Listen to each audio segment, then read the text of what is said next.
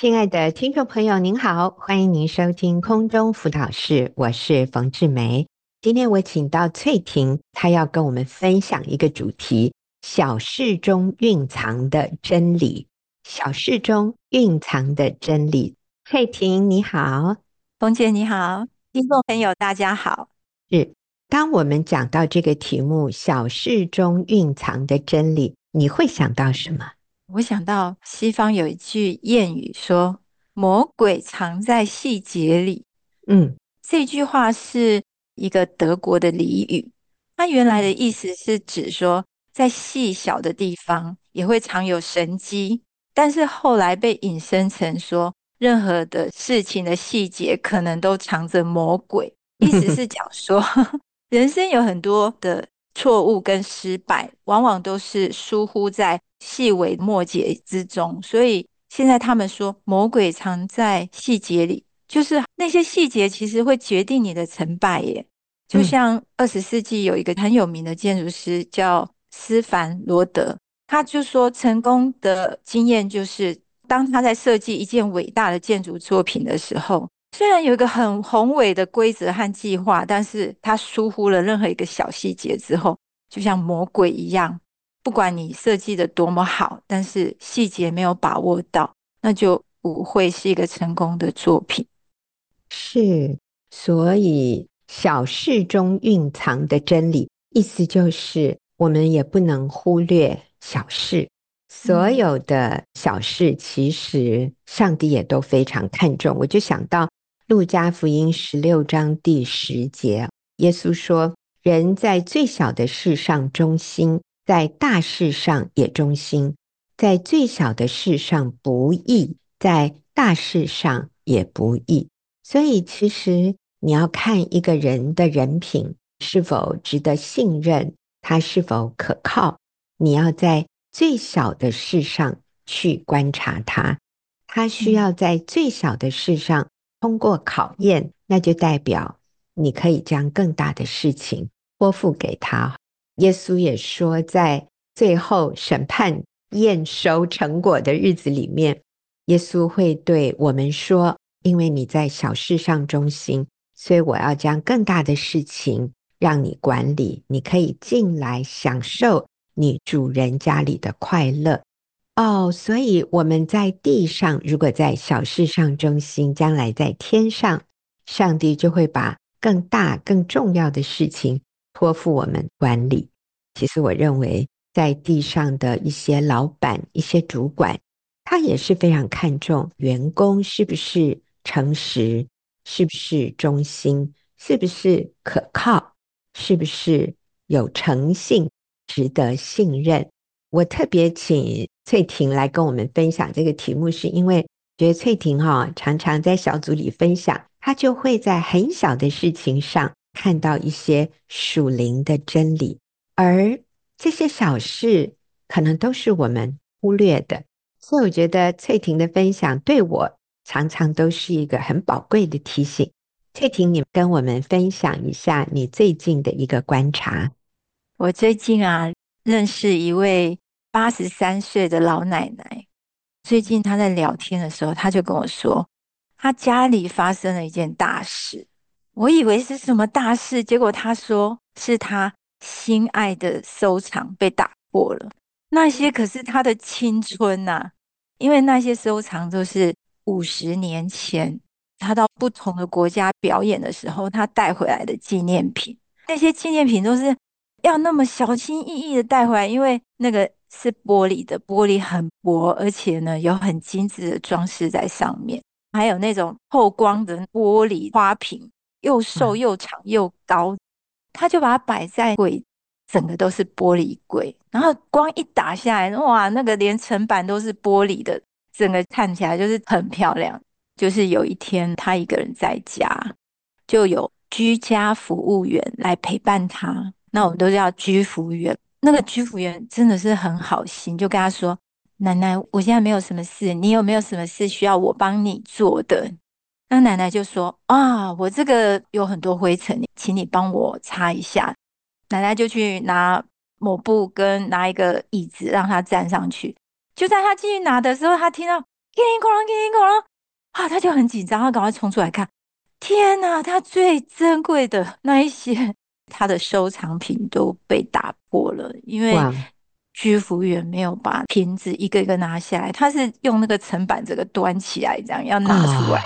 哦、哇，那一端就是整个就倒了，这样哇，那个奶奶非常的伤心。其实我也非常的同情那位年轻的居服员，应该是会吓坏了吧？看起来价值连城的东西哦，哇！那个奶奶哦，很伤心嘛。我连续好几个礼拜遇到她，她都还在那个情绪里面，非常哀伤。她说：“我就觉得我很难过，我好像走不出来。我就是觉得啊，真是非常的遗憾、难过、伤心。”看到他那么难过的时候，突然间有一个疑问就在我的脑海里面想：哎，既然我失去这个东西会这么痛苦和难过，那当我在拥有它的时候，那我应该是无比的快乐啊！那怎么好像是不等同的？为什么会是这样？在这个时候，我心里面那个圣灵就好像在跟我对话，说：“哎，你也是一样啊！你不是也这样吗？你不会为你所拥有的快乐，但是你却会为失去的伤心。”嗯，我就懂了。对，因为我的生命的焦点，我们不知不觉的，我们会把我们的焦点。放在哎呀，我失去了这个东西，那我就开始想，那我有什么东西我现在拥有，但是我失去的时候会像奶奶一样这么痛苦的呢？现在一点都没有为我现在拥有的 欢喜感恩，感谢神。嗯，我也想到这个奶奶，我不认识她，但是我可以想象，在她失去了这些，她非常看重，她觉得她很宝贝的东西。她失去之后，她可能会有一个想法，就是如果这些东西可以再回来，她一定会很快乐。但是根据翠婷的观察，之前这些东西都在那里的时候，他其实也是有一些抱怨，他也是在为生命里面其他的一些事情不开心、不快乐。嗯，对，忧虑，所以。重点真的就像翠婷说的，我们的焦点放在哪里？当你的焦点放在不如你意的事情上，当你的焦点放在你所失去的，或者别人没有按照你的意思去做，我们就会觉得自己好缺乏，也很可怜，觉得自己是受害者。我们会以为，如果那些事情能够复原，或者能够回来，或者那些事情可以改变，我一定会知足，我一定会比现在快乐。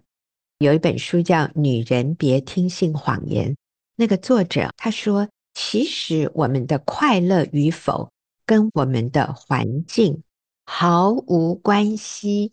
我们会以为我今天不快乐，是因为我的环境不够好，是因为别人对我不够好。可是那本书的作者叫 Nancy DeMoss 狄南希，他说，其实我们的快乐与否与环境如何是一点关联都没有的，因为一个人是否满足快乐，他的情绪是否稳定。是从里面发出来的，不是从外面带进来的，真的是这样子。嗯、耶稣说：“哈，是从里面出来的东西才能污秽人，外面进来的不会污秽人。”耶稣在那里讲的是里面出来的，就是各种批评、论断、苦毒、恼恨、不满，或者是讲话伤害别人，讲消极负面的话。是从里面出来的污秽我们。耶稣说，外面进来的就是我们吃的东西。其实我认为可以更广义的说，我们所听到的，我们所输入进来的，其实它不能污秽我们，是我们里面决定要怎么处理这些资讯进来的资讯。我们被它牵引诱惑，或者我们开始自怜、苦读、受害者情节。不满、不知足、苦读、嫉妒、恼恨，这些东西从里面出来了，才会让我们被污秽。啊，所以魔鬼藏在细节里，但是生活中的小事也蕴藏着丰富的恩典。翠婷，这个有没有还要补充的？在那个当下，我就想到说，我们所拥有的其实是比我们失去的不知道多了多少倍，因为我们眼睛看到那个是失去的那一小部分。可是我在想，哪一些东西我失去了之后，我也会像那个奶奶一样无比的痛苦。而我现在所拥有的，真的是很多东西，比如说我很健康。嗯，我有三个可爱的孩子，经过三年的疫情，我们都还平安的活着。我们能听、能说、能走动。假如我今天哦腿痛不能走，哇，那个就感觉到说这个腿的重要。阿门。所以人生虽然有困难，但是上帝的给我的恩典真是过于那些困难，不知道多多少倍。还有就是。是我有永生，我有救恩，我有盼望。哇，哪一样我可以失去呢？想到这些，就想到上帝给我们的恩典，真的是太丰富了。然后，所以我就想到圣经有一句经文：要常常喜乐，不住的祷告，凡事谢恩，因为这是神在基督耶稣里向你们所定的旨意。哇，神给我们的一切是多么的丰盛美好，所以。这个奶奶破掉的玻璃，就让我想到我所拥有的是多么需要感恩。阿门。真的，你的焦点放在哪里？我会补充一点，就是我们有一个朋友，那最近他在癌末阶段，我们去探望他的时候，看到他在很多方面都非常的困难，譬如说呼吸呀、心跳啊。他能不能站起来走路啊？讲话呀？眼睛视力呀？还有他能不能完全听到或者听得懂我们讲的话，然后可以正常的回应？不过我们这位朋友，我真的好敬佩他。他虽然在这么困难、这么辛苦的状况里面，我们身边的人观察到他是喜乐的，这真不可思议。我们看过他几次，他没有一次是愁眉苦脸。甚至几天以前，我们走到病房，他被轮椅推出来，他让我看到的是什么？是两只手的大拇指，他是举起来的，就是按赞。他是跟我们按赞的意思，就是说感谢上帝。他的意思是我还活着，我还可以比两个赞。我们跟他拍照的时候。我们四五个人，谁的笑容最灿烂？是那个癌末的病人，他的笑容最灿烂呢。哇，我都要昏倒！我说不行，我下次要改变我的笑容，我要学习像他一样。我们每个人都好好的站在那里，可是那个坐在轮椅上的人看起来是最喜乐的，这个实在是不合逻辑。但是我要说，看过他回到家，我看到我先生。哎呀，我就是真的感恩感动的要落泪，看到他能吃、能喝、能呼吸、能走路啊！我现在还可以跟我讲话，还听得懂我说什么，然后还可以按我所说的回应我，这是多大的恩典啊！我想我跟翠婷一样，我思想真的，上帝给我的恩典是远超过我所没有的。亲爱的朋友，我要问你，你的焦点今天是放在什么事情上？你放在你缺乏、你没有、你不完美的事，你就一定忧愁。可是，如果你把你的焦点放在你所拥有的，你今天还能呼吸吗？你还能听，代表你还听得懂。你看，你没有失智到一个地步，连我们讲什么你都听不懂了。你还会操作手机、操作电脑。你可以听得到这个节目，你还听得懂，你还可以跟我们一起在心里阿门说，嗯，这个人讲的有一点道理。我告诉你，你太蒙福了，你还四肢健全，你还能微笑，你还能见到你的家人，你还不愁吃不愁穿，你有一个屋顶，有一个房子，可以住在里面，不一定是要你拥有的房子，你租的房子，不管你在哪里，你今天晚上有一张床可以躺在上面，这都是极大极大的恩典，这些都不是理所当然的。所以要记得，在生活小事中看见神，要看到小事中蕴藏的真理。我们休息一会儿啊，等下再来听翠婷的分享。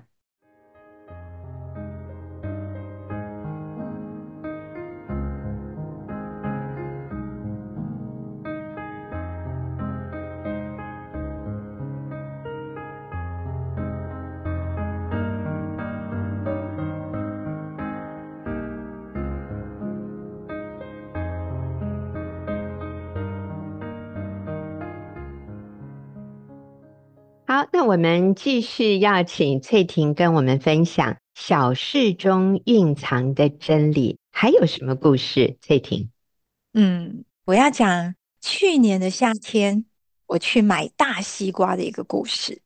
然后我每次挑西瓜呢，我都会拍那个每一个西瓜，然后听它的声音。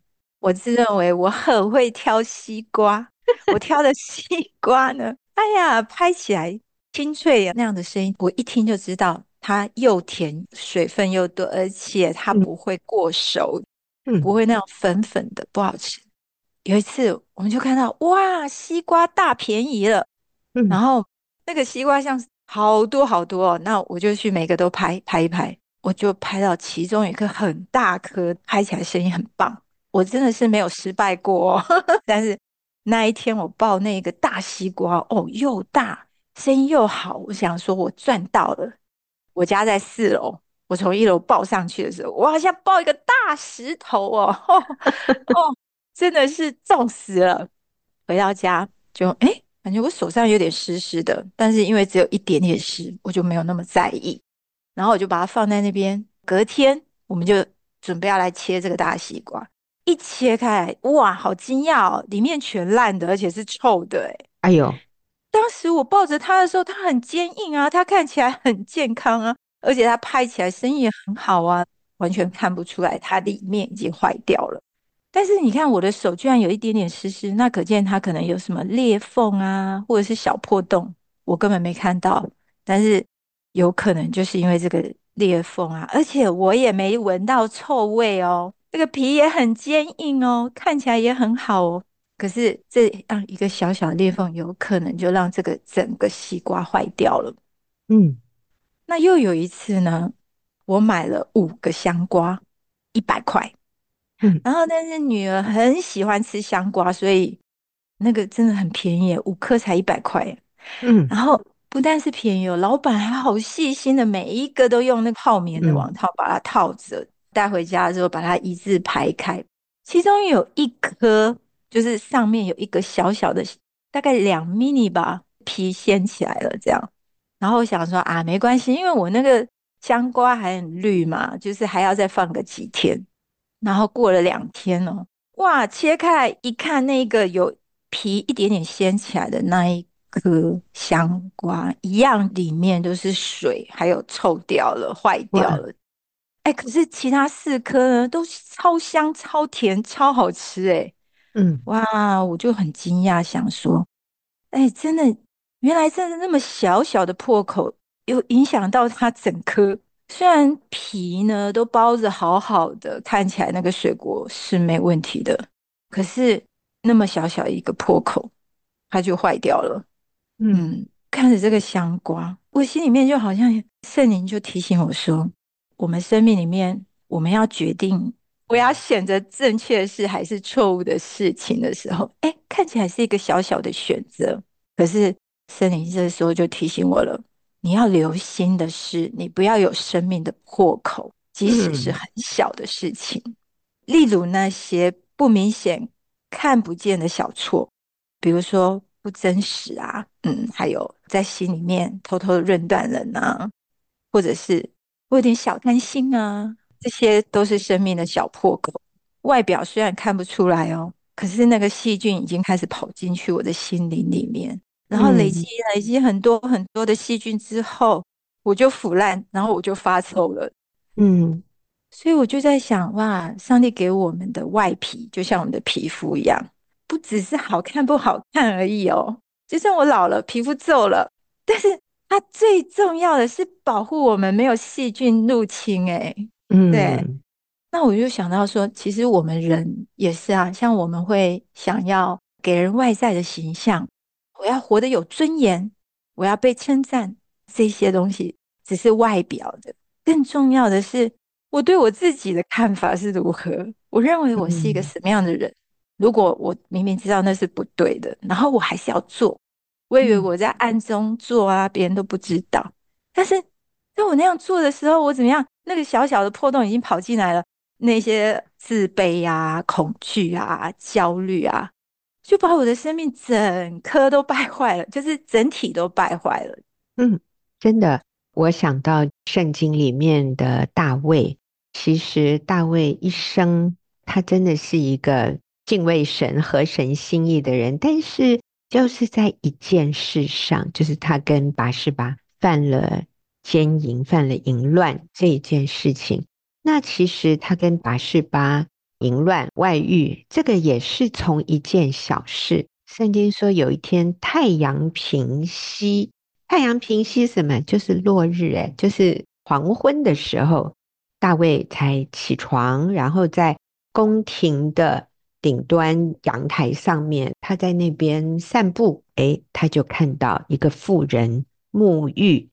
后面的故事，我想大家都知道，他就跟拔示巴犯了奸淫的事，后来一连串的罪，后来拔示巴就怀孕。他就想要怎么把这个罪盖住，他竟然就设一个计谋，把拔示巴的先生杀了。其实拔示巴的先生乌利亚对大卫是忠心耿耿的属下，耶是一位大将耶。但是大卫为了要隐藏自己的罪，所以他不惜让这个无辜并且对他非常忠诚的这个大将。他把他用计谋杀了，他以为神不知鬼不觉，可是上帝都知道。圣经说大卫做的这件事情，上帝甚不喜悦，所以后来先知拿单来指责大卫的时候，拿单说：“你做的这件事情，就让仇敌大得亵渎的机会。”大卫的生命中有一个破口。接二连三的，就是在大卫的家里面发生了乱伦的事情，哥哥强暴同父异母的妹妹，然后另外一个儿子就把这一个强暴妹妹的这一个儿子杀了，所以他家就开始有强暴，有凶杀，最后他的儿子亚沙龙要追杀大卫，其实这个就是。他留了一个小破口，然后你就看到他的家里面悲剧、灾难不断，这些就是那个小破口、小破洞的后果。虽然之前大卫都做得很好，其实之后大卫也做得很好，但是他为这一个罪付上了非常庞大的代价。我想也是给我们今天所有的人做一个借鉴，做一个警惕。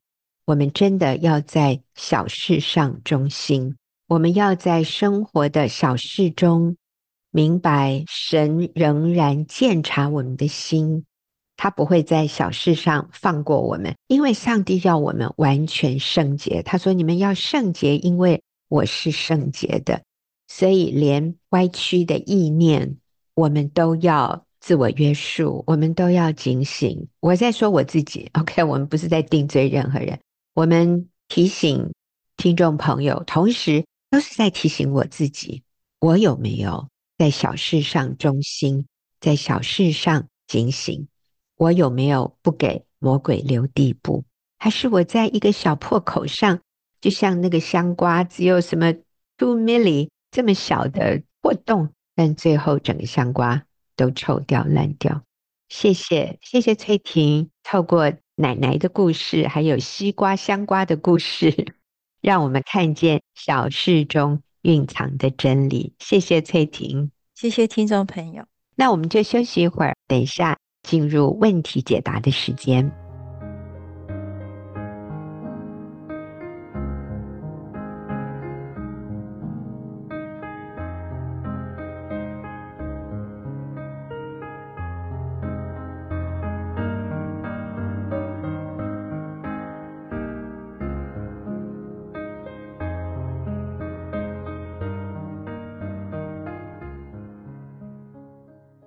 现在进入我们问题解答的时间。那我今天邀请秀敏来跟我一起回答问题。秀敏，你好，冯姐好，听众朋友大家好。好，我们来看今天的第一题。这位姐妹她说，以前我很信任先生，而他说了太多太多的谎言，破坏了我对他的信任。虽然他很努力的去改，我也很努力的去相信他。可是我们还是常常为了信任、金钱在争吵，直到最近，他说他要离婚，我才知道原来在外面，他在另外一间教会跟一个女生交往，他跟女生说他是单身，所以他很坚持要离婚，要我成全他。可是我坚决遵守上帝的婚约，在这件事情上，我很清楚看到自己的自私，我不体谅他，不尊重他，我向神、向先生认罪道歉，可是他很拒绝我，他无论如何都不愿意回到我们的身边，他也不让我打电话给他。那我最不理解的是，他为什么对小孩也一点都不爱了呢？那我的小孩是两岁和四岁，我不晓得应该怎么办。他这里有说，我先生目前还有一些债务，我需要放下自己去满足他所有的要求吗？唯独我不会去满足违背神的旨意和教导。基本上他的信蛮长的，我已经把它缩短了哈。那但是我觉得这个姐妹真的很棒诶。嗯，第一个她认错耶。他承认是过去他不够尊重、了解、不接纳先生、不信任先生，可是也是因为先生做了很多让他不信任的事情，尤其可能是在财务上。现在先生有外遇了，要跟他离婚。各位，我不知道你有没有听到，这个男人其实是很习惯撒谎的。他也跟这个新欢说他自己是单身。那你想这个关系有可能会长久吗？我觉得他先生外遇的这个关系应该也不会长久。现在姐妹的意思就是说，先生不让他跟他联络，他该怎么办？所以秀敏，我们来鼓励这位姐妹。嗯、我觉得她真的很了不起，很困难，是可是她很了不起。是，我觉得她说我坚决遵守上帝的婚约哈。我就觉得他的第一步就对了，就是他不要离婚，他要坚守这个婚约，所以我觉得好棒，很想肯定他，然后很谦卑。他说很清楚看到自己的自私，自己过去所做的错误的决定，他都没有说清楚看到 先生的问题，就是他愿意为自己的错来负责。他也愿意用神的方式去爱先生，所以我觉得很棒。我觉得这些是一个很根本的东西，他抓住就很有盼望。透过描述，我觉得用神的眼光来了解先生的生命状态啊，我觉得他很像一个没有长大的小孩。这个先生里面有很多需要被满足的，我觉得他里面的那个需求那个洞很大。以至于连他的孩子，他都没有办法给予正常的一个父亲该给的爱。他对他自己的需求已经很大很大了。嗯，我们从神的眼光去了解先生有这样的状况的时候，我们怎么样？身为太太是帮助者，怎么去帮助先生？我觉得是需要去建立配偶的自信。所谓用神的方式去爱先生，就是学习尊重、接纳，学习敬重他。对，有些时候我们有一个疑问啊，就是他已经破坏了这个信任，我怎么信任他？嗯，那我觉得这个时候我们可能真的是要学习把焦点放在神的身上，不是因为他做了什么，所以我信任他，或者他没做什么，所以我不信任他，而是他就是上帝给我们的先生，给我们的头，给我们的权柄。我因着神，所以我愿意信任他，我愿意相信他，相信他被造的这个人，而不是他做出来行为。其实他在信里面有说到，他先生说他需要时间跟空间，我觉得嗯也挺感恩的，对，就给他时间空间来改变成长。那我觉得第一个太太不离婚，第二个就是稳定自己的情绪。嗯尊重先生，给他一个空间。如果他要做浪子，就让他在里面做浪子，等他慢慢回来。那我觉得是我们太太这边要稳定，稳定情绪。嗯、然后我觉得也为这个姐妹感恩的是，因为先生也提到说，叫他不要打电话，不要来骚扰我。可是如果我想打，我就会打给你。对啊，这是一个感恩，他还是会愿意打电话回来。另外，我觉得也不用被先生讲的话限制，其实还是可以偶尔可以传爱的简讯、爱的讯息给先生，关心他。那他会生气，他会拒绝，那我们尊重他，接纳他有这些情绪，不代表说他生气、他拒绝，我们就不能表达我们的爱。还有就是，他说先生那边需要。为他还债，一来要钱还债，那我觉得可以量力而为，你自己决定，你甘心乐意，量力而为，可以为他舍己，或者温柔坚定的拒绝，拒绝他，他会不开心，那我们就是尊重接纳他有不开心的感受。最后，我鼓励这位姐妹加入支持小组，不要落单。嗯然后在小组里面，我们彼此扶持，学习信靠主，靠主喜乐。我觉得那个靠主喜乐哈，最近我看到一个姐妹，她的改变，那个突破，她以前就是不太懂什么叫靠主喜乐。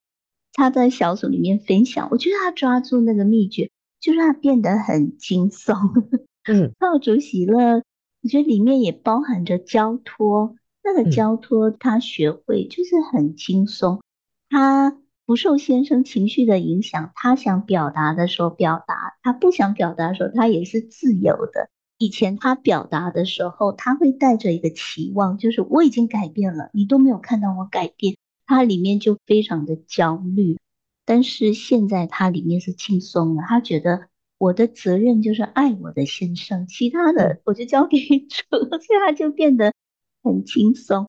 那我觉得就是在一个过程里面学会的功课。是，当我们轻松的时候，对方的第一个感受就是：哦，这个人没有想要用他的情绪来掌控我。常常我们会说情勒啊，就是情绪勒索。我们会说，小孩才两岁四岁，非常需要爸爸，你怎么能这样的忍心，这样的狠心？这样的无情，就不再来关心你的孩子了？难道你都不想看孩子吗？这样的一种指控，好像要给他罪恶感，要他为了罪恶感来顺着我们的意思。嗯。其实这些是没有用的，这个只会让对方更不想靠近你。我最近听一个姐妹，她说她最近又再一次发现先生有。外遇的情况，姐妹当然非常生气。她说：“她跟先生说，几年前你就已经答应我了，说你不会再犯，我也原谅你了。为什么你又再犯？你这是什么意思？你到底要怎样？”她先生其实也真的不是坏男人了，她先生也认错，因为这个太太一直问先生：“你到底是为什么？你到底是为什么？”先生说：“我想是为了虚荣心。”哇，这个姐妹一听，什么虚荣心？这是什么意思？所以在小组里，她就说：“她要的虚荣心，这到底是什么意思？”我说：“我想就是一个男人想要知道自己还有男性的魅力。嗯，所以当有女性投怀送抱的时候，当下她无法拒绝。其实她先生跟这些外遇的人交往，从来没有想要离开太太或者离婚的。先生说，那就是因为他里面有虚荣心。那我们就在想说，这个虚荣心最根本的根源是什么？就是这个男人好想被肯定，他好想知道他仍然是有魅力，他是别人看得起的，别人看到他都会拍拍手说：“你好棒！哇，我们的金主来了。”对，他在外面非常大方，但是我都要说，这些外遇。都是过眼云烟，无法持久的。真正了解他，真正爱他，真正可以跟他走一辈子的是老婆哦。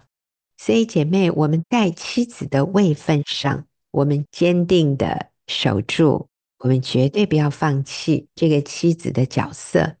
先生目前这样的一个非常不稳定的状况，我认为都会过去。只是我们不要把这样的一个情况让它恶化，就是我们去跟他吵，我们去定罪他，我们责备他，我们要求他，其实这些真的还不如他回来的时候，我们给他微笑，谢谢他还愿意回来，PO 小孩的照片还有影片给他，让他看看小孩多可爱。我相信这个会唤起他做爸爸里面本能的父爱。其实你可以做的事情其实还蛮多的，不是像你想的那么绝望。所以，我们确实留在婚姻里面，我们硬着头皮度过这个困难的时刻。我相信是有路可以走的，你不会走到最后觉得无路可走。所以，姐妹你好棒！好，我们休息一会儿哦。等下再来看下一个问题。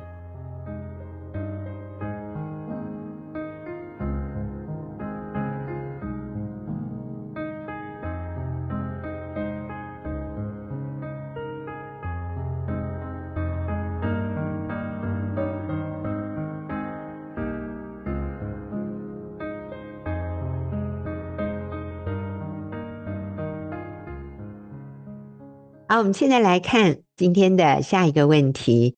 这位姐妹说：“我是妇女小组的成员，我并不是住在台湾。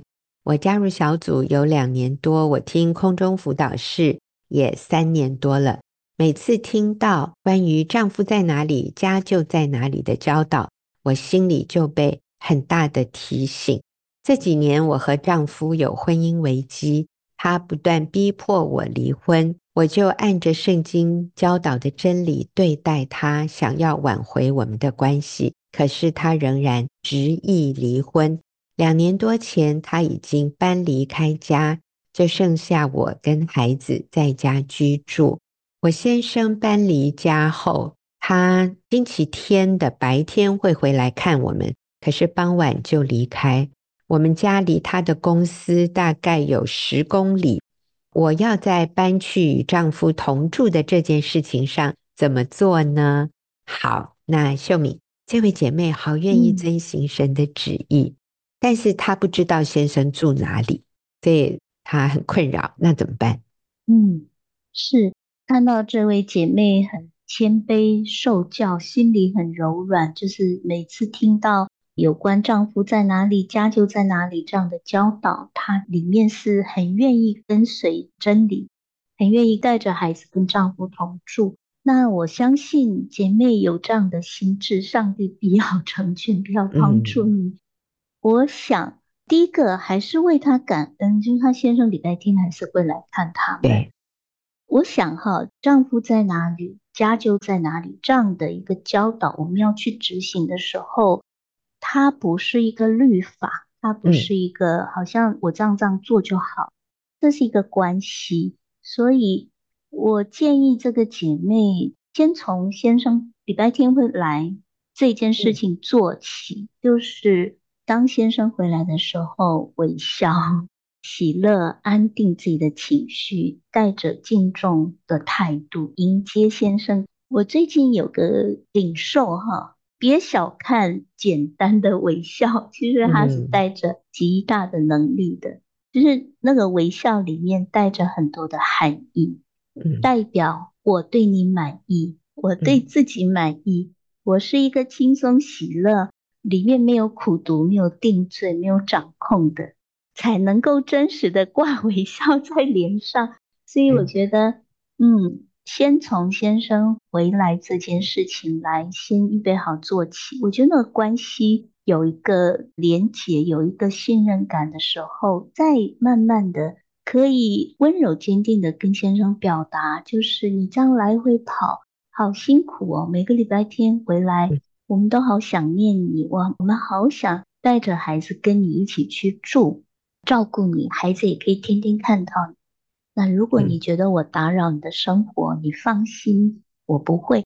那这个表达就在乎你之前做的那个微笑，给他安全感，就不是对他是一个压力。对，我想这是一个慢慢的过程，尊重先生，先把自己弄好，顾好。是可以跟先生表达，我们渴望跟你住。是我刚一直在想，姐妹说我们家离他公司十公里，其实十公里不远呢，十公里还蛮近的。嗯、所以先生其实愿意回来，他随时都是可以回来。所以我想，你先不需要为了这件事情再定罪自己，说我都没有跟先生同住。那今天你是愿意的，而他不愿意，那我们就先接受，我们不勉强。但是真的像秀敏说的，我们把握住机会，只要先生回来，我们就让他感觉到我们很开心，没有压力。我不是愁眉苦脸，我也不是很紧张，我也不是要演戏，我们就是很轻松、很自然，预备。他喜欢吃的东西，让他感觉到回到家里，他是可以放松，他是愉快的。我们不会给他定罪，然后给他什么样的要求。我来读一个我们姐妹前一阵子写的一段她的分享。她说：“过去先生每天下班都疲累不堪，表情严肃。晚餐时，我问他。”呃，新闻里那个意外事件有人伤亡吗？他没好气的回答我说：“你不会自己看新闻哦，我怎么知道？”我心里有怒气，我就跟神说：“主啊，我只能做到不回嘴，就是顺服了。”其实我这样看，我觉得太太就是想找话题嘛。然后这个太太继续说：“有一次我听到讲员说，妻子的笑容是表示对丈夫极大的满意与鼓励。”所以我就决定，我要努力操练我的笑容。在先生下班前，我会在镜子前面检视我的容貌，看看妆容是否干净，头发是否整齐，顺便练习微笑的表情是否让人舒心。最后按一下香水，然后才去准备晚餐。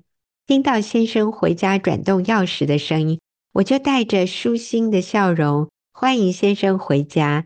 在餐桌上，我尽量以笑容代替发言。哦，这个很聪明。先生不喜欢你话太多，他就说：“我以笑容代替发言，让先生有吃饭配电视的权利。”哦，这个也很重要。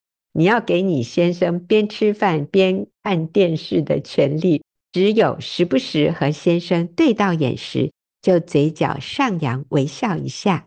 操练一段时间。我发现先生现在回家开门的时候，他都会哼歌。哎，这首歌我不晓得怎么唱哦，不过歌词是 “真正高兴能见到你，满心欢喜的欢迎你”。然后 先生说：“漂亮小姐，晚餐吃什么？”哇，姐妹说：“感谢神。”她说：“透过讲员的提示，我不只知道不回嘴就是顺服。”我还可以升级到顺服二点零，就是不回嘴，还要加笑容。笑容不仅是对丈夫最好的反馈，也是改变家庭氛围，又能使人变漂亮，真是好处多多。我们用什么良气量给别人，也必用什么良气量给我们，并且要多给我们。阿门。姐妹们、嗯、弟兄们，应该也一样。你知道，我们靠主喜乐，不管今天别人怎么对待我，不管我今天遇到的困难感觉上有多大，可是如果我们愿意依靠神，然后说：“主啊，我相信你掌权。主啊，求你用喜乐充满我。我就是为今天的事情感恩，也谢谢你今天给我够用的吗哪。”你今天给我够用的恩典就好了，明天的难处明天再说，因为耶稣说一天的难处一天当就够了。所以不管你的难处是什么，我们都可以微笑。有的时候用微笑取代话语，用微笑取代叨念，或者叮咛，或者责备，那真是有效太多了。好。那我们就谢谢秀敏，也谢谢听众朋友的收听，我们下个礼拜再会。